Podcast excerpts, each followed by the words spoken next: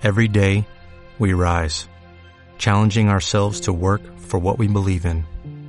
At U.S. Border Patrol, protecting our borders is more than a job, it's a calling. Agents answer the call, working together to keep our country and communities safe. If you're ready for a new mission, join U.S. Border Patrol and go beyond. Learn more at cbp.gov/careers. ¿Qué pasa, gallináceos estroboscópicos míos? Aquí vuestro reportero maricharachero de Barrio Sésamo, que en este tercer capítulo os va a contar más cosas de la página principal del software de escaneo del ET24 Pro Plus, ya no me acuerdo del nombre. Bueno, vamos a ver, os he contado la columna de la izquierda donde salen eh, las opciones de batch y las opciones de exportar y la columna de la derecha donde sale el resultado del escaneo, ¿vale? Los ficheros que ha generado el escáner. Vale. Eh, la columna de la derecha, una cosa que no os he contado, cada imagen lleva un pequeño submenú debajo de la imagen seleccionada. Cuando seleccionas, bueno, cuando seleccionas una imagen, pin, ¿vale? Tiene borrar del, delete this file, o sea, borrar, borrar la imagen. Repetir, ¿vale? ¿Qué hace repetir? Haces clic en repetir, te salta la interfaz de escaneo, que todavía no hemos entrado a ella, ¿vale? Y te permite volver a hacer la página la hace y, entonces tú vuelves hacia atrás, luego os explicaré eso, en otro audio os explicaré eso, y la repites. Insertar, añadir y detalles. En detalles, pues te pone el tamaño de la imagen, cuándo fue creada, cuándo fue la última vez que la modificaste y tal. Eh, añadir e insertar creo que funciona al revés, ¿vale? Añadir te lo pone antes de esta imagen, lo que hayas escaneado, e insertar te lo pone después, no, o al revés, no recuerdo. Bueno, eh, es eh, contraintuitivo, vale. Da igual, eh, lo experimentáis cuando compréis el escáner, si lo compráis, ¿vale? Ahora hemos elegido una página. La página se abre en la parte central del, del programa, del que no os he hablado, ¿vale? Y aquí debajo hay una serie de iconcillos, ¿vale? Hay un iconcillo que dice modo adaptativo, es decir, si las imágenes tienen diferente tamaño, las imágenes se hacen zoom para ocupar eh, todo el área, se hacen zoom, ¿vale? Sin distorsionar, para ocupar toda el área del centro de la imagen. Luego abajo tienes Box Select, que te permite seleccionar una parte de la imagen, ¿vale? Y no sé lo que hace porque no lo uso nunca. Un momento. Ah, vale. Eh, seleccionas un área de la página y le das a Command C o Control C y eh, copia como imagen, ¿vale? Bueno, le das a borrar. Uy, uy, uy, uy, que borra. Espera, espera, espera, espera, espera. Que borra. Si le das a borrar, te borra la parte seleccionada. Ah, esto es para manualmente eh, eliminar áreas. A ver, hundo. Vale, lleva una opción abajo. También hay otro iconcillo que es deshacer, ¿vale? Luego lleva otro, otro icono que es recortar. Estamos hablando de las imágenes por sí solas, no el proceso por lotes. ¿Qué te permite? Clear, o sea, blanquear, tú seleccionas un área y ese área la blanquea, la, la, la, hace blanca o la iguala al... No, creo que la hace blanca. Y luego cortar. Es decir, tú imagínate que la página te ha quedado muy grande, por lo que sea, quieres eliminar una parte, pues selecciona la parte que quieres quedarte y luego le das a confirmar, al botón de confirmar, que os explico. Cuando eliges uno de estos botones, la columna de la izquierda se transforma en lo que quieres hacer con esa opción, que en este caso es clear, o sea, blanquear, cortar y luego abajo te sale cancelar o confirmar, ¿vale? La siguiente, rotar. Esta es la que os decía yo que aparte, de las opciones normales de rotar 90 a la derecha, 90 a la izquierda, flip, eh, eh, invertir vertical o invertir horizontal y 180 grados, te permite rotar una cantidad de grados específica. Bien. Luego, otra opción igual que os comenté en el proceso por lotes de la cualidad, contraste, eh, sharpness y thickness, grosor, son valores eh, de, visuales que nunca me he preocupado por mirar lo que es. Normalmente, si alguna vez, pues juego con ellos, pero normalmente yo esto no lo toco porque todos los escáneres normalmente son buenos y generan, el resultado es bastante, es lo que yo quiero. Y lo mismo, confirmar o cancelar. Luego, el modo de color, exactamente igual. Autoenance, color, blanco y negro, escala de grises, eh, marca de agua, pautas y sin filtro. Luego el botón de deshacer, el botón para imprimir y luego aquí os tengo que explicar una cosa, ¿vale? El siguiente botón es eh, cambiar la, el factor de inteligencia artificial de autorreconocimiento de la imagen. Esto es muy chulo, pero muy chulo, muy chulo, muy chulo que te cagas. Vamos a ver. Cuando tú estás escaneando la imagen, luego veremos cuántas, cuántos modos de escanear imágenes, de escanear, eh, sí, imágenes, de escanear libros tenemos, vale, vale, eh, tienes diferentes modos, ¿vale? Hay varios modos que son de autodetección, ¿vale? Tú dejas caer ahí un, por ejemplo, imagínate, dejas caer ahí una tarjeta de visita, le das al pedal o presionas el botón de escanear y te reconoce la tarjeta de visita, aunque esté rotada, aunque esté girada o tal, te la reconoce, te hace un proceso, ¿vale? Y te genera una tarjeta de visita del tamaño adecuado. Pero eh, a veces eso falla, ¿vale? Luego os explicaré. Ese es mi mayor problema con este escáner y los contactos que he tenido con el servicio técnico que me los han solucionado, ¿vale? Ya os explicaré cómo.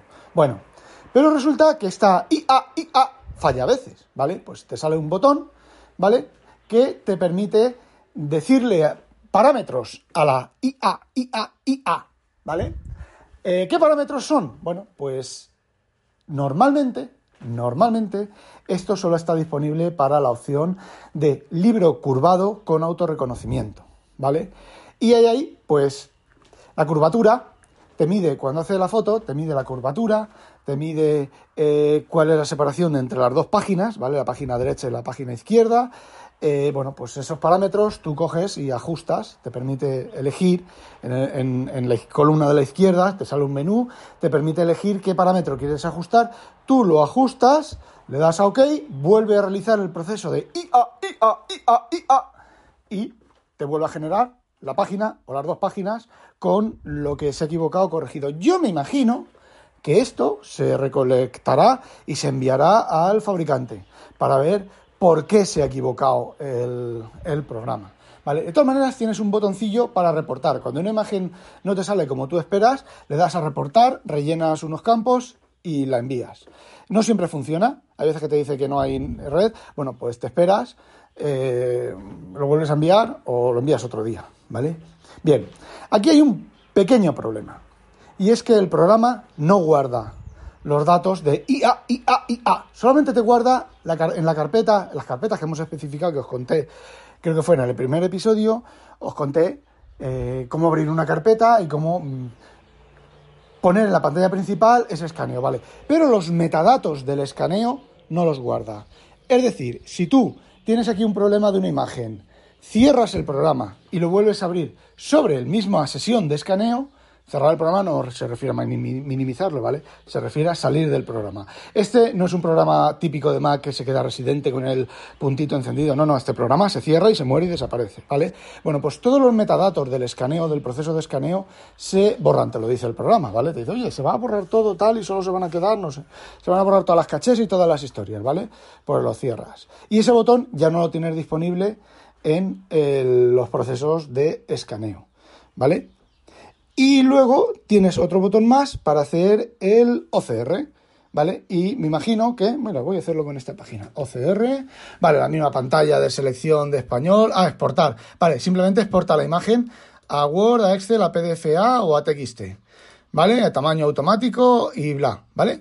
Es lo mismo que el proceso por lotes, pero eh, para una sola página. Y bueno, esta es la interfaz, ¿vale? Tiene un botón para configurarlo eh, que la verdad es que opciones tiene pocas, ¿vale?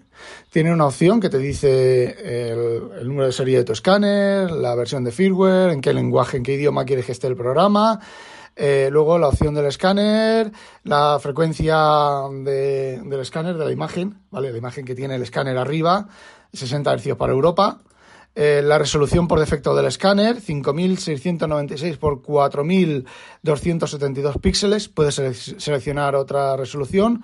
Las DPI a las que quiere que escanee, 350, ¿vale? Eh, tiene hasta 1000 DPI. Yo no sé, esto no lo he probado, pero bueno, me parece una burrada. El formato por defecto, la calidad en la cual quieres que se guarde la, la imagen del escaneo y eh, en los modos de autorreconocimiento del escaneo si las páginas son de izquierda a derecha o de derecha a izquierda. Recordemos los manga y otros idiomas como el árabe que van al revés. Y el, eh, presentador del Visual Presenter, pues en qué carpetas quieres que guardes las capturas de pantalla que vayas haciendo y los eh, el vídeo que hayas grabado mm, de lo que estabas de lo que estabas contando. Y ya está, tiene una opción para contactar con ellos y un botón de ayuda que no lleva a ningún lado. La opción de contactar con ellos, pues eh, bueno, pues te abre un cuadradito ahí que les puedes escribir. Responden, ¿vale? Responden. Yo pensaba que no iban a responder porque mucha gente se está quejando de que no responden. No responden en la página de Indiegogo. En la página de soporte, las páginas de soporte enviados por el propio programa, responden inmediato. Te dicen 48 horas, pero a mí me respondieron en un par de horas, ¿vale? Y un sábado, ojo, y un sábado, que para ellos creo que será viernes, si es en China, será viernes o cosas así. Y bueno, esta es la interfaz principal y todo lo que hace el escáner. Y como no sé lo que voy a tardar a contaros del proceso de escaneo en sí, voy a generar otro audio. Lo único que os voy a decir en este audio es que abajo a la derecha hay un botón que pone scan y un símbolo como que te mueves al scan, ¿vale? Apretando ese botón pasas a la interfaz de escaneo. Y es cuando realmente busca el escáner. Hasta ahora no ha buscado el escáner. Por lo tanto, no os digo que si queréis hacer uso de este software, os bajáis una versión de este software, buscáis por internet claves de los escáneres, que hay varias claves circulando por ahí, no sé si las habrán eliminado en el software para que no lo acepte, pero mm, metéis una clave de un escáner que exista por ahí y supongo que todo lo que os he explicado os funcionará con, carpetas conteniendo imágenes. Eh, ¿Qué otra cosa que iba a decir sobre esto? Ah, cada escáner lleva versión de software diferente, con lo cual tenéis que mirar el modelo del número de serie y bajaros esa, esa imagen. Y tampoco sé realmente si todas las opciones que os he contado, todos los escáneres la llevan. Yo, desde luego, mi número de serie de escáner no, no os lo voy a decir y eh, no hagáis uso del servicio técnico, ¿vale? Con un número de serie pirata, que lo mismo no solo que ni os responden, bueno, ni os no os responderán, pero bueno, no sé cuál es la política de ellos con, con el software pirata. Y bueno, eso es todo. Os dejo con la cosica, con la golica ahí de mmm, cómo se escanea y las opciones de escaneo y las cositas que tiene. ¡Hala! No olvidéis, sospechosos, habitualizaros. ¡Ah, ah, ah. ¡Oh, oh, oh! Oh.